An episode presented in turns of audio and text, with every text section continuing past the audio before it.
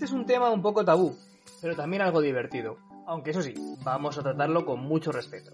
Las relaciones íntimas con nuestra pareja y una mascota cerca.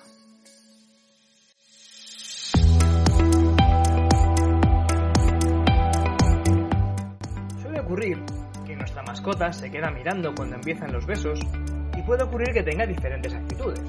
Lo más común es que la mascota se sienta apartada, por lo que tratará de ponerse en medio de la pareja y en ese momento podemos cesar nuestra actividad conjunta o bien continuar. Claro que esto último conlleva un riesgo.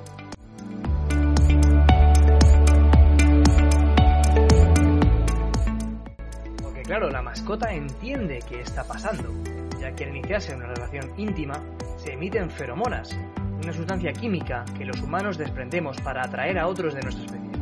Estas feromonas son detectadas por nuestra mascota. Respecto a su actitud, puede ocurrir que nuestra mascota sea posesiva y territorial, y si no reconoce a nuestra pareja, es probable que se ponga agresiva, queriendo defendernos mediante ladridos o ataques físicos. Lo más recomendable es que tengamos un proceso de adaptación con este animal, un proceso lento, pero que evitará estrés en la mascota.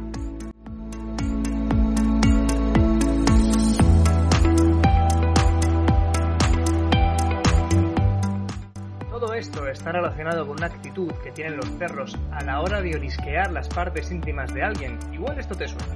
Como es obvio, esto no lo hacen por atracción ni deseo, sino que están obteniendo información básica como el sexo, la edad, la salud e incluso el estado de ánimo de las personas. Y una vez que tienen asimilada dicha información, entenderán que el acto íntimo no es algo peligroso.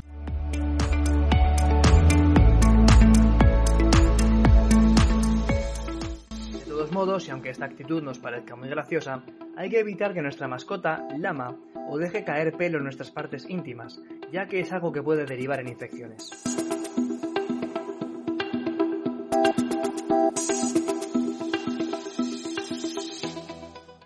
Y por último, antes de empezar ese momento íntimo con nuestra pareja, lo mejor es que distraigamos a nuestra mascota, ya sea con juguetes, ya sea con comida, pero que esté distraída.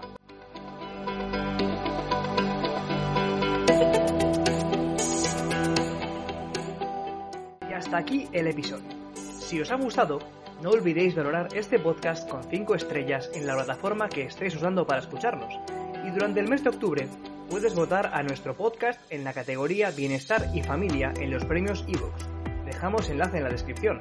Recuerda, podcast mascotero en categoría 7, Bienestar y Familia. Muchas gracias